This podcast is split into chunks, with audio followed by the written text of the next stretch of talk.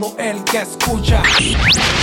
Hola, ¿cómo están? Sean todos bienvenidos. Este es el podcast de Comunidad Limen. Mi nombre es Pedro Ramos y me está acompañando Tachi el día de hoy. Hola, buenas noches, buenos días. Depende de a qué hora lo estén escuchando. Queremos dar un aviso antes de em, pues entrar de lleno a la plática. Este es un podcast hecho en casa. Ustedes se escuchará la calidad del audio. Pero dicho eso, em, el aviso es que puede que se escuchen ruidos ambientales alusivos a un hogar que tiene nenas y nenes corriendo por todas partes. Entonces, este, considérelos como efectos especiales para, para hacer la plática más auténtica. Bueno, el podcast del día de hoy se va a tratar sobre la, economía de Faraón y la iglesia. O la economía de Faraón y el servicio de adoración, para ser más específicos.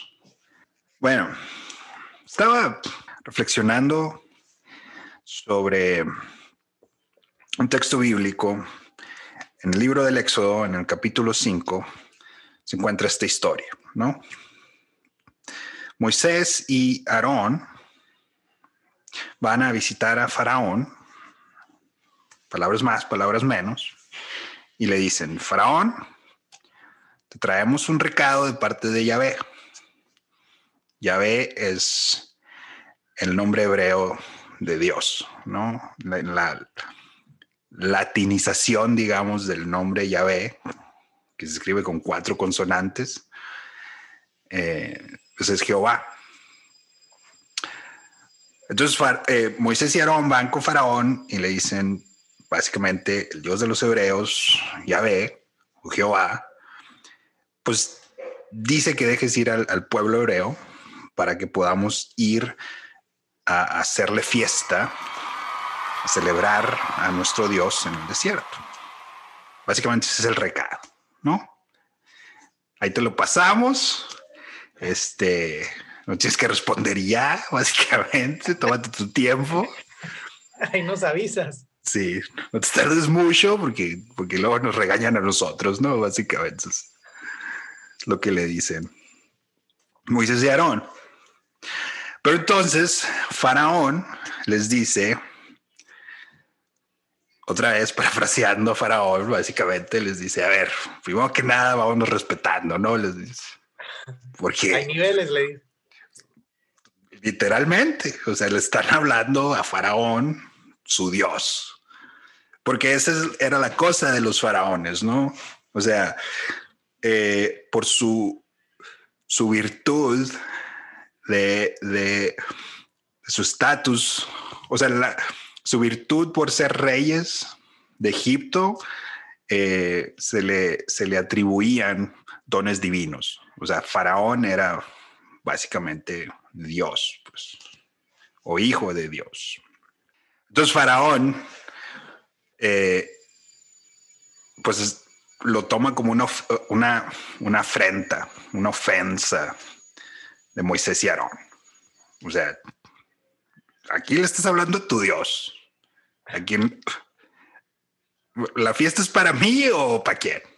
Porque a este llave del que me estás hablando no lo conozco, nunca he oído de él. Este, entonces, ¿qué, qué está pasando aquí, no? Entonces, Faraón, cuando Moisés y Aarón le, le eh, pues, le llevan este recado de parte de, Jehová, de Yahvé, Faraón se pone las pilas, se, alerta, ¿no? Y dice, a ver, o sea, ¿qué onda? Ya empezó la revolución y a mí nadie me avisó. ¿Qué está pasando? ¿Es, un golpe de Estado aquí? Esto es algo no cotidiano, dijo. Entonces Faraón manda a llamar a sus capatazos, ¿no? A los, a los managers, básicamente y les dice, ¿saben qué? Se me hace que le estamos dando mucha cuerda a los hebreos. Entonces hay que como que hay que hay que jalar la rienda, pues hay que tenerlos cortitos porque eh, están agarrando ideas medio raras, ¿no? Yo creo que tienen, como que dijo Faraón, y, parafraseando, ¿no? Como que Faraón dijo, tienen mucho tiempo libre.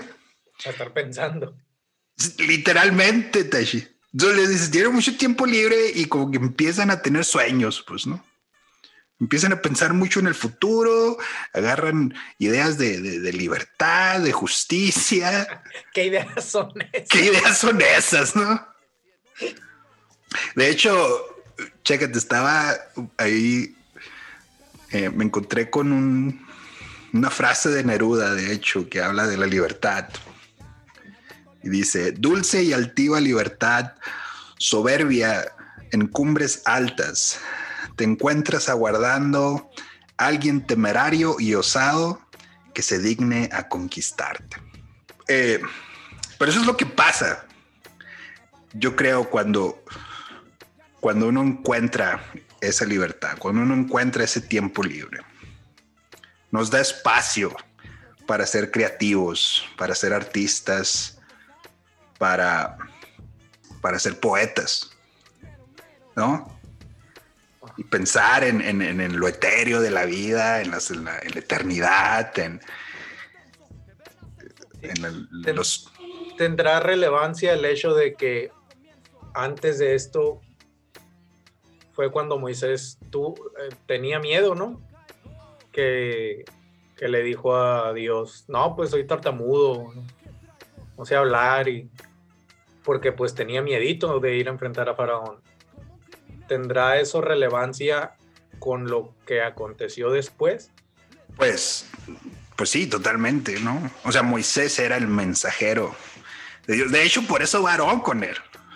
¿no? Era como cuando mi mamá me mandaba las tortillas. Yo siempre le, le tocaba al vecino para ir juntos. Pues, ¿Qué negocio tiene el vecino? Pero me acompañaba porque por alguna razón no me gustaba ir solo. Entonces Moisés le dice, le, expresa este miedo a Dios y Dios le dice, no te preocupes, no vas a ir solo. Aarón va a ir contigo. Le Que no, Aarón le dijo. y Aarón le dijo, es sin miedo al éxito. Es sin miedo al éxito, papi. Miedo al éxito, le dijo a Moisés. Entonces Faraón, o sea, volviendo a Faraón, eh, otra vez estoy parafraseando el, el capítulo 5 del Éxodo llama a sus capataces, pues, y les dice, hay que, hay que mantener más cortitos a los hebreos porque se están, se está alborotando la gente. Entonces Faraón les dice, vamos a darles un reality check, ¿no? O sea, estas ideas de ir a celebrar a su Dios al desierto, vamos a básicamente a bajarlos de su nube, que pongan los pies otra vez en la tierra y que se dejen de, imaginar una vida que no sea más que servirme a mí. Que eso me parece interesante ahí en el texto. Pues. Si te doy tiempo libre, la cabeza te va a dar vueltas y a lo mejor se te viene a la mente otra realidad que no es la que tienes ahorita. Pero si te mantengo ocupado, te mantengo oprimido. Entonces aquí pasa algo interesante. Moisés y Aarón van y le piden a Faraón, no, un fin de semana, pues, para ir con la familia ahí al, río y un convivio básicamente con todas las familias hebreas, a, la vez que le ofrecen un sacrificio ahí a Dios. Pero Faraón, en vez de darles el, fin de semana que le, que le están pidiendo, lo que hace Faraón es que les triplica el trabajo. Hace lo contrario. Hace lo contrario, les hace su trabajo tres veces más pesado. ¿No tiene relación esto con lo que creo que Pepe Mujica quería hacer en Uruguay sobre las jornadas de trabajo, que decía que, que las personas necesitan tener espacio disponible en su vida para actividades que los motiven no vivir siempre trabajando. bueno, dice que no puedes ir a comprar vida al supermercado y que tienes que luchar por vivir la vida. Me parece que tiene más o menos relación con, pues con todo esto de Faraón, porque los, los judíos o los hebreos, pues era, pues eran esclavos, era puro vivir para trabajar. La cosa es que en esos entonces, bueno, en el, día de hoy a lo mejor se podría, se podría justificar argumentando que el que trabaja tiene una remuneración económica, pero, pero hay quien dice también que el trabajo de los obreros pues no está pagado como a lo mejor debería y que es que con el trabajo de los obreros los ricos se siguen haciendo más ricos. Por ejemplo, un artista. O sea, el, trabajo del artista es increíblemente mal pagado. O sea, ¿cuántos artistas realmente viven de su arte? Pues difícil. Entonces, te decía de los artistas, pues, ¿no? ¿Cuántos artistas? El trabajo del artista es muy mal pagado. Pues. Tú, por ejemplo, como creador, pues, como creativo, eh, ¿cuánto, qué tan difícil o qué tan angustiante es a veces la falta de tiempo para darle, darle rienda suelta a la creatividad? Pues, pues sí. Porque hay que hacer otras cosas pagar la renta, como dice Cypress Hill, ¿no? Pues. Bueno, esa es la experiencia de los israelitas en Egipto, ¿no? Ese es, ese es el sistema en el que viven bajo el, bajo el yugo de Faraón. Como que lo que le molesta a Faraón es la cuestión con el descanso, la cuestión de que Moisés le pidiera un fin de semana, es que se iba a parar la producción de que ya no iban a seguir haciendo ladrillos. Pues. Entonces, para Faraón, lo que tiene valor en su sociedad es la producción, no son las personas. Así es. Y mientras la producción siga, no se pare, no se corte, entonces en la, en, en la economía de Faraón la sociedad avanza. Egipto se mueve, pues. Y, en, y, bajo esa economía, otra vez, si, eh, si la producción se para, entonces en su mentalidad es como si el, si el mundo se parara. Pues. Pero entonces esto nos hace pensar, por ejemplo, cuando en la, historia de la creación que nos cuenta el Génesis, eh, Dios dice, en seis días creo todo y el séptimo descanso. Porque la, vida necesita también tiempo para restaurar. Pues. Así es. ¿No? Y todo, todo es así. O sea, la tierra la siembras y la tienes que dejar descansar para que recupere todos sus nutrientes, etc. Em, el, mismo, el mismo cuerpo, pues. Eh, y ahorita que decías de los, de los creativos, eh, con, los creativos eh, es igual. A veces necesitan salirse de las, de las rutinas, irse a otro lugar o irse a acá. Fermín Cuarto platica que cuando estuvieron trabajando en la, en, la producción del disco Artillería Pesada, eh, anduvieron viajando y se fueron a, a diferentes lugares y para crear para crear ese disco. Digo, te hago referencia a eso por, porque a mí, a mí lo que me interesa es la música, pero igual con los pintores, con otros artistas, eh, también es similar. A veces buscan la soledad, a veces como, como salir de la rutina, no sé si despejar la mente. Totalmente. O sea, está el caso de, de Hemingway, ¿no?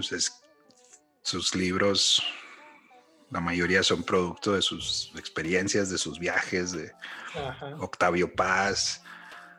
O sea, también o sea, su reflexión acerca de la mexicanidad es producto de vivir en el extranjero y, y reflejarse en ese espejo y decir, tratar de entenderse, ¿no? Como mexicano, pero viviendo en, Estados Unidos, viviendo en otras partes. Pues. Pero aquí la cosa es que la creatividad tiene esta, esta componente, o sea, la creatividad en, su esencia es, es liberadora y es revolucionaria, pues, ¿no? Entonces, en un sistema, en una cultura que valora la, que valora la producción, que altamente valora la producción, la creatividad le, le representa un problema. sí, sí, sí. Un obstáculo, ¿no? Un atraso. Sí. Y la cosa, la otra cosa interesante en esta interacción de Faraón con Moisés y Aarón, me parece que el descanso en sí mismo, o sea, encontrar un espacio para, eh, para ti, eh, para encontrarte tú, ¿me entiendes? En esa identidad. Tu identidad necesita ese espacio de relajación, de paz, de, tranquilidad, ¿no? Pero ese espacio de descanso, en parte también es reconocer que los seis días de trabajo que tienes, que te proveen para, para suplir todas tus necesidades básicas, pues.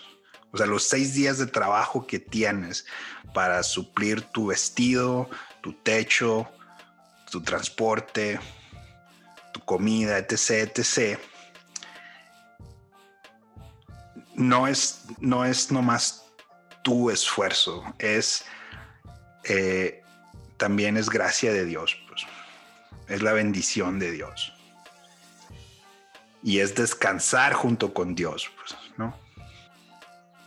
Porque uno, o sea, el individuo fácilmente también adopta esa, esa mentalidad faraónica, digamos, en donde no compramos la idea de que lo que tenemos lo que hacemos, lo que llegamos a hacer, eh, lo que pudiéramos llegar a hacer, digamos, es producto de nuestro esfuerzo y, nuestro trabajo y, etcétera, ¿no?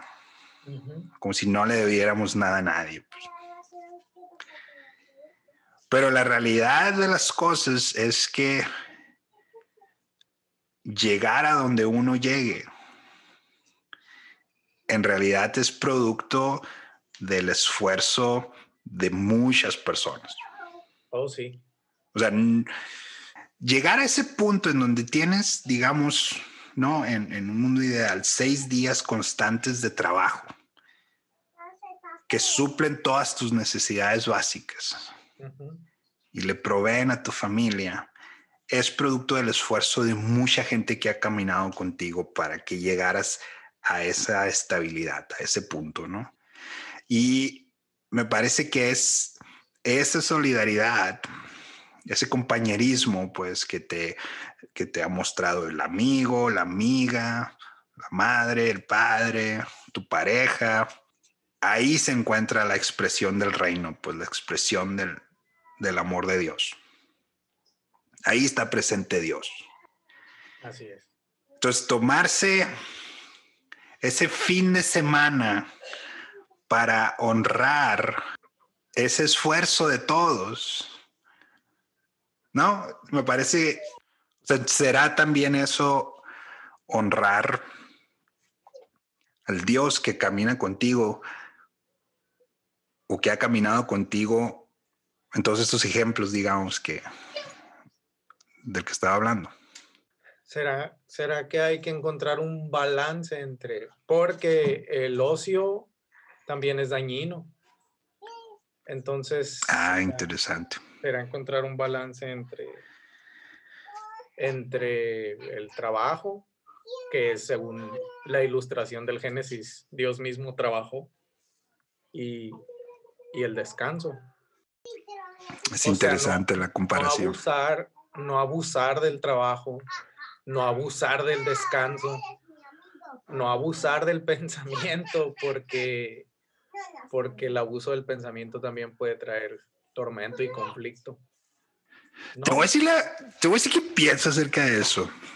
Se me figura que esa palabra de ocio, o más bien la interpretación que le damos, es se me hace que es uno de esos productos de la colonización que no hemos investigado muy bien. Mejor. Porque esta es mi teoría, ¿no? Esta es mi teoría. Estaba leyendo una... Eh, ves que te salen frases ahí en el Facebook, en, en el Twitter, frases inspiracionales, ¿no? Que usualmente no me gustan, pero siempre hay una que otra que, que, que, tiene, que te llega, ¿no? Que te llama más la atención. Pues 95% de ellas son basura. Pero hay un porcentaje ahí mínimo que, que sí tiene, tiene su valor. Es que a quién sigues, pues debes de seguir al papi palazuelos para que te inspire. Entonces, me encontré una frase ahí que dice, eh, dice, no estás cansado porque haces mucho, dice. No estás cansado porque trabajes mucho. Estás agotado porque no estás haciendo lo que te da vida. Estás, estás agotado porque no estás haciendo lo que ilumina, te da más luz. Ándese. A ver, te estoy diciendo. Entonces, esa palabra de os, o sea, yo creo, yo, yo tengo la teoría y todavía no, o sea, no la puedo comprobar ahorita, ¿no? Es una hipótesis, ¿no? Pero tengo el pensamiento de que a nadie le gusta realmente estar ocioso. Todas las personas somos creativos, todas las personas nos gusta crear, pues somos, Dios nos hizo así. Pensantes, creativos, etcétera. Pero el, sistema. No, vamos a volver a, a la economía de Faraón, faraónica, pues. Cuando lo que se valora en la sociedad es la capacidad de producción, tu vida tiene valor mientras tengas capacidad de producir, pues. O si tienes digamos, esos atributos o características que el sistema busca para que produzcas. Y si, y si no tienes, si no cumples con alguna de esas características, entonces el campo, o sea, no hay espacio para ti en el campo laboral. Así es. Y de ahí viene esa interpretación que le damos a la palabra ociosidad de que quien no es parte de ese sistema de producción se le cataloga como ocioso. Pero ¿será que la sociedad no ha abierto, creado los espacios para, para que todos participen? Sí, pues para que no, para que no, haya espacio para el ocio, pues. Sí, porque todos. Es como cuando no sé si todavía exista esto, pero cuando yo era un jovenzuelo, digamos, cuando yo era un, un mozalbete, eh, buscabas en el periódico y decía buena presentación. Ajá. Entonces, ¿qué es buena presentación? Pues, ¿no? O sea, ya ese, esa, esas características que estaban buscando en el empleo descalifica a un montón de gente. pues. Y sabemos que hay un componente racial muy pesado detrás de esa buena presentación.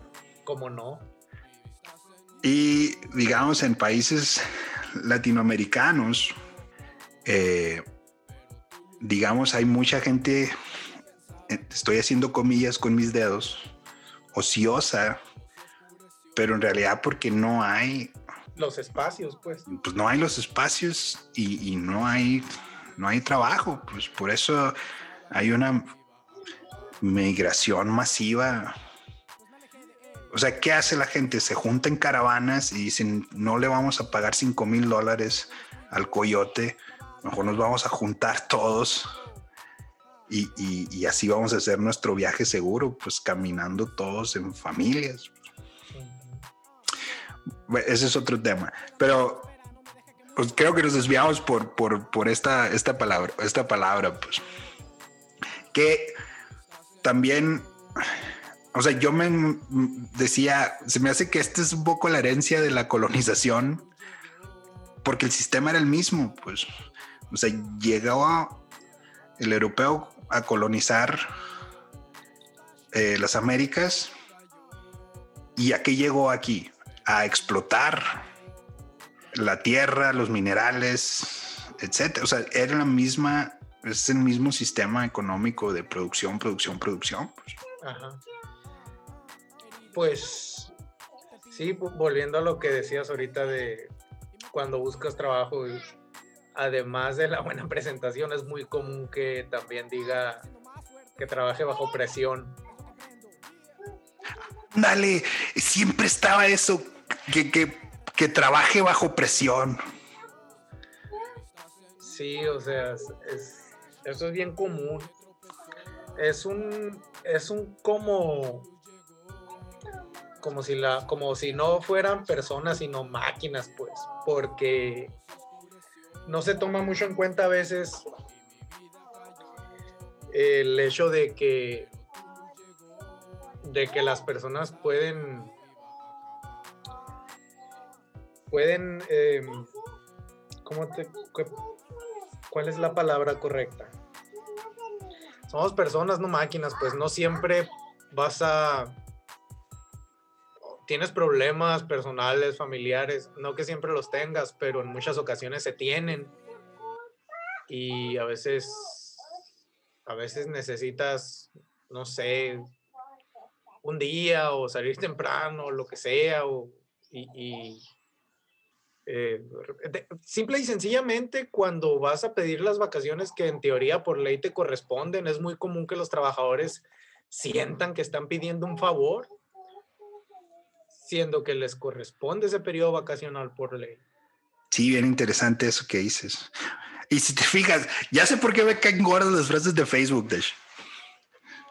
Porque todas están orientadas a eso, a, a que a que te mentalices como máquina, pues. Exacto.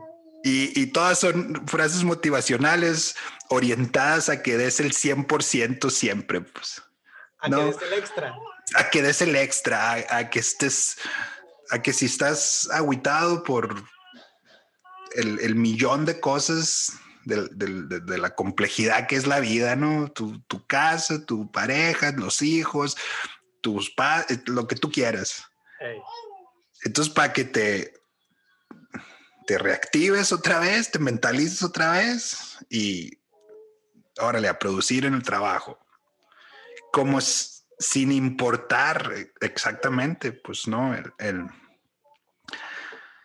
sin importar tú como persona. exacto. Entonces, en ese sentido, el, el fin de semana que va y le pide Moisés y Aarón a Faraón es un reconocimiento eh, digamos, propio, es un autorreconocimiento de, de tu ser, de tus necesidades, de, de ti como persona, pues, ¿no? O sea, yo como persona importo más que las metas eh, que, no sé, que tu departamento tiene dentro de la empresa. Todo el asunto de salir de Egipto en realidad es para ir a celebrar, hacerle una fiesta a Dios en el desierto. Y comúnmente eso lo, interpretamos como ir a adorar a Dios en el desierto.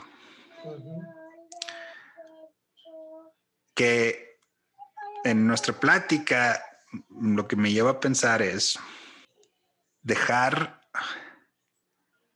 la adoración, al menos forzada de parte de los egipcios, a este Dios de, del dinero, de la producción, de, la, de las ganancias, por encima del bienestar de las personas, salir de ese sistema para ir a adorar al Dios que te da descanso, que, que te promete descanso.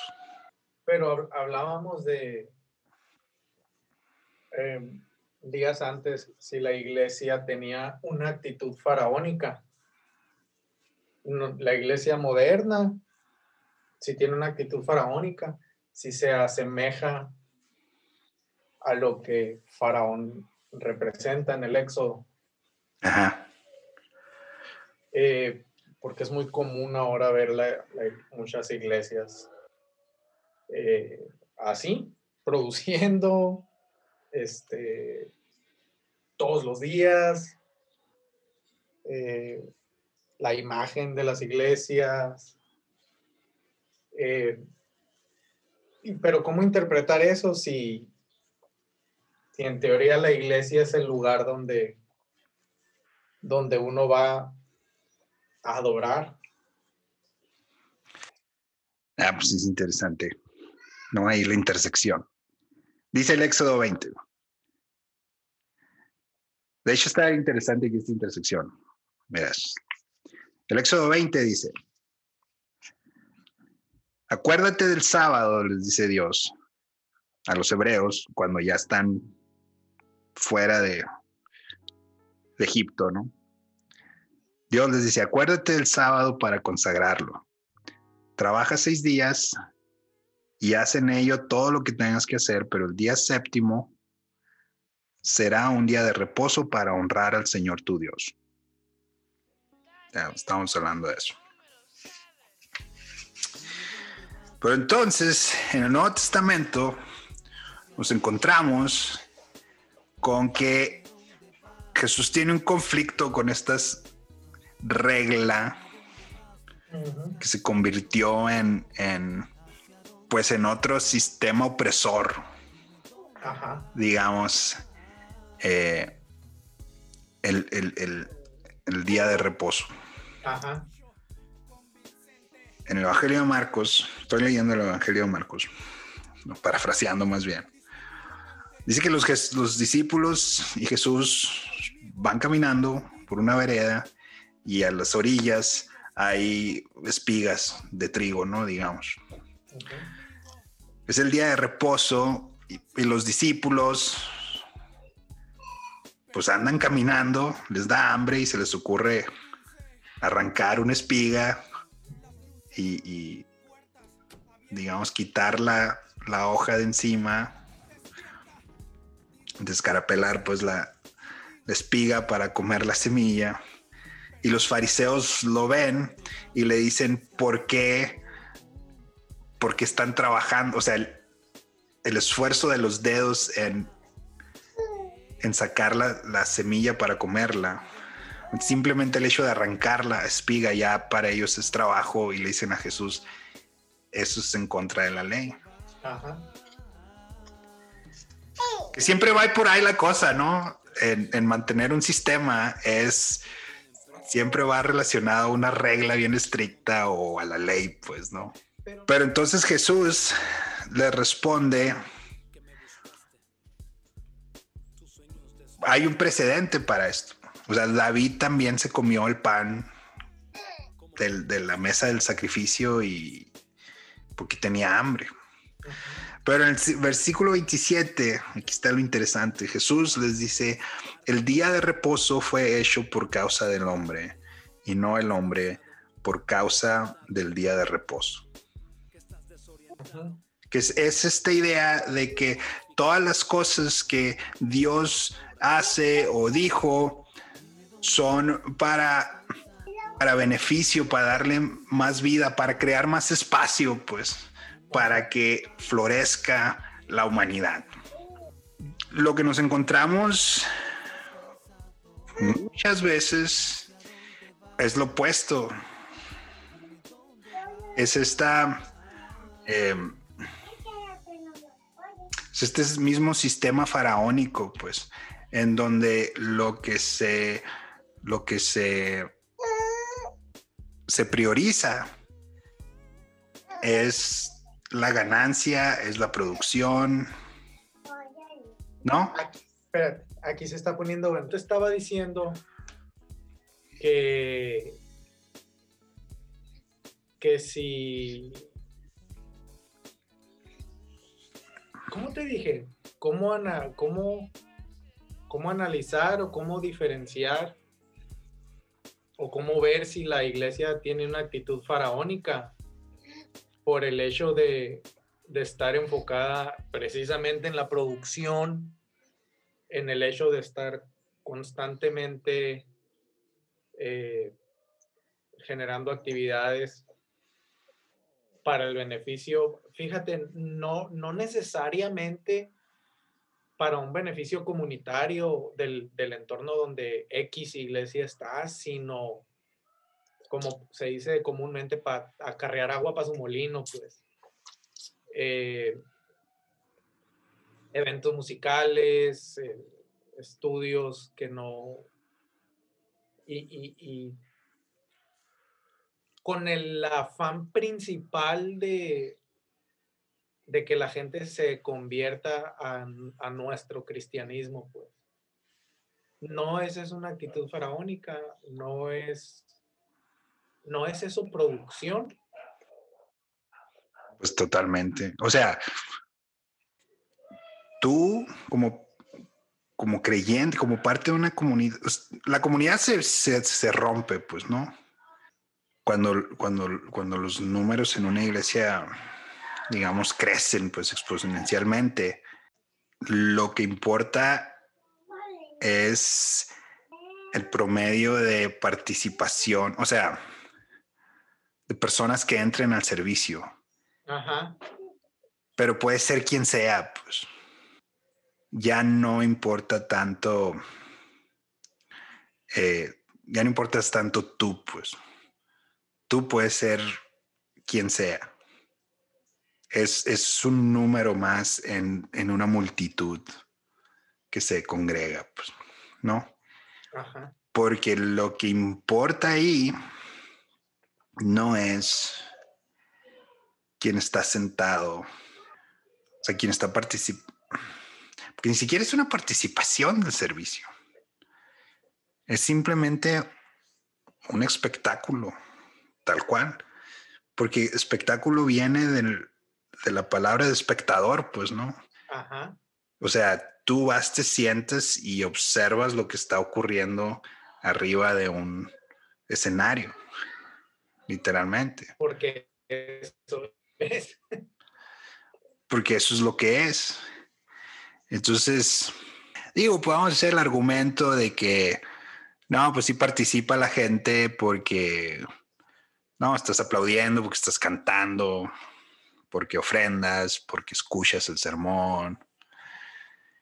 Pero en realidad será eso participación de un servicio de adoración o porque yo no canto, ¿no? este, o sea, quien canta es el que está ahí con el micrófono, pues. todos los demás simulamos, imitamos la voz del que está ahí en el micrófono. ¿Sí me explico? Pero aquí, por ejemplo, en un escenario así, ¿cómo encontrar la buena nueva? Porque tampoco lo relacionado con la fe o, ir, a la iglesia, eh, no se pretende que sea algo malo. Eh, es que nada se pretende que sea algo malo. Pues. ¿Cómo? Sí, sí, pero, pero es indiscutible que hoy en día estas situaciones, las mega iglesias y se, dentro de, de toda esta estructura, se, se crean como élites, ¿no? De, quién es líder y quién no, eh, y todo este tipo de situaciones, y a veces, a veces hay personas que regularmente asisten a una iglesia y, y realmente no, pues no son tomadas en cuenta como personas, entran y salen. Fíjate que es interesante esto. Eh, un servicio de adoración así, en donde se prioriza otra vez, o sea, la ganancia, el número de asistencia, está basada en un modelo de atracción, pues. O sea, estás participando en el servicio cuando asistes al servicio, cuando estás ahí, pues. O sea, estás adorando cuando estás en ese, en ese espacio. O sea, las masas vengan de donde estén a adorar a Dios aquí. ¿No? Y aquí es en donde los, por ejemplo, la Iglesia Católica, a mí se me hace que eh, tiene un acierto bien grande. Que la Iglesia Católica no celebra servicios de adoración, celebra la misa. La misa en, viene del, del latín, que también es misa, pero con dos S, M-I-S-S-A. Y la traducción de la palabra misa en latín significa enviar. Entonces, el servicio de adoración de los, digamos así, una mega iglesia que es de atracción, que es de que las masas vengan aquí a adorar, en el concepto, o sea, en, el significado de la palabra misa es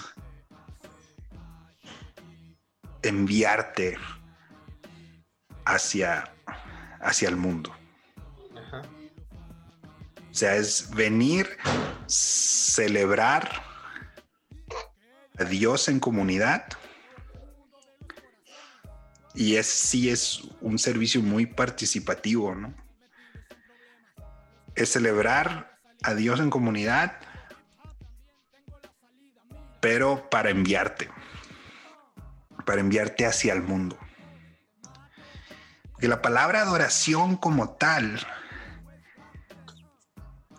es muy difícil encontrarla. Bueno, déjame para refrasear eso. Lo que usualmente se traduce como adoración o se interpreta como adoración en la Biblia, la mayoría de esas palabras, son del hebreo y del griego, lo que significan realmente es servicio, servir o ministrar. Y las servicio, servir y ministrar en realidad son, son sinónimos, pues.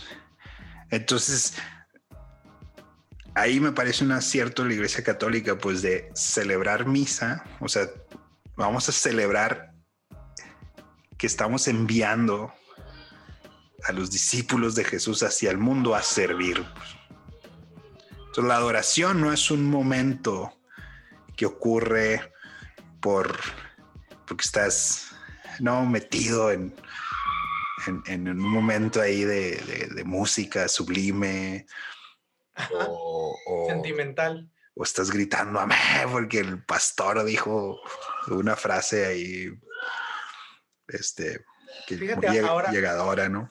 Ahora que mencionas eso, eh, también me, me, parece interesante la, la diferencia o la comparación entre,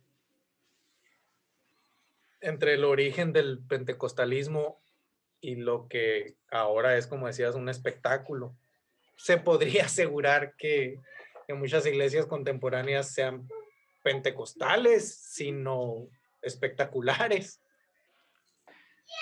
Me parece a mí porque, porque estas iglesias tienen, tienen mucho éxito. O sea, y aquí estoy entrando en la mentalidad otra vez faraónica, ¿no? De medir el éxito por, eh, por los números. Pero pues también, si tú, si uno como iglesia tiene la solvencia para, para publicidad, para mercadotecnia, para tener unas buenas instalaciones, eh, para pagarle unos buenos músicos, pues la probabilidad es más alta de que la gente venga a adorar aquí, ¿no?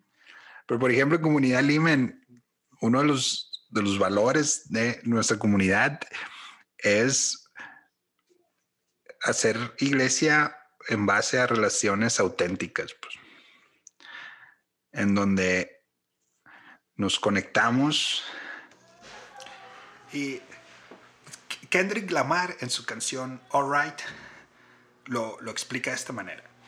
Y bueno, él lo, él, lo dice con un lenguaje un poco más florido y, coloquial, digamos. Pero, o sea, a la hora de traducirlo, poniéndolo en categoría PG-13, lo que dice es esto. Él dice, eh, yo he cometido errores, tú has cometido errores, pero si Dios está con nosotros o si Dios nos tiene, vamos a estar bien. Y para mí eso, o sea, describe eh, perfectamente esta idea de, del acompañamiento, de formar comunidad, eh, no porque seamos perfectos ni porque seamos santos, sino porque sabemos que eh, en la vida la vamos a regar, como decimos allá en, mi rancho, vamos a cometer errores, pero si caminamos juntos, vamos, Dios está con nosotros y vamos a estar bien, pues no. I messed up, eh, you messed up, but if God got us, we're gonna be alright. Es, eh, otra vez, Kendrick Lamar lo dice un poco más eh, con, un, lenguaje más, más florido. Pero esa es, la idea, para mí es, esa letra describe perfectamente este, esta idea de, de formar comunidad a través de la solidaridad, del amor, del acompañamiento. Y aquí voy a citar ahora al, teólogo Roger Waters de Pink Floyd, este, que dice en, su canción Another Brick in the Wall, eh, Walters este, critica la opresión estructural que sufren los individuos. Eh, entonces, en, su canción dice, eh, o sea, lo que dice es que cada tragedia o cada injusticia o cada abuso que se comete en cualquier persona que es oprimida, cada una de esas injusticias es, simplemente ponerle un ladrillo más al muro. Eh, pero es un muro, es una barrera que, que ha estado ahí, que ha venido creando ese escenario de injusticia y opresión. ¿No?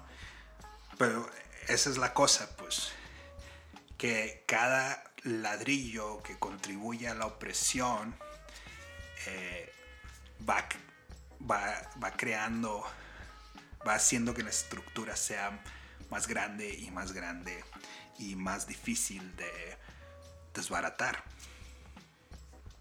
Y pero a la misma vez, o sea, esta canción para mí es un llamado también.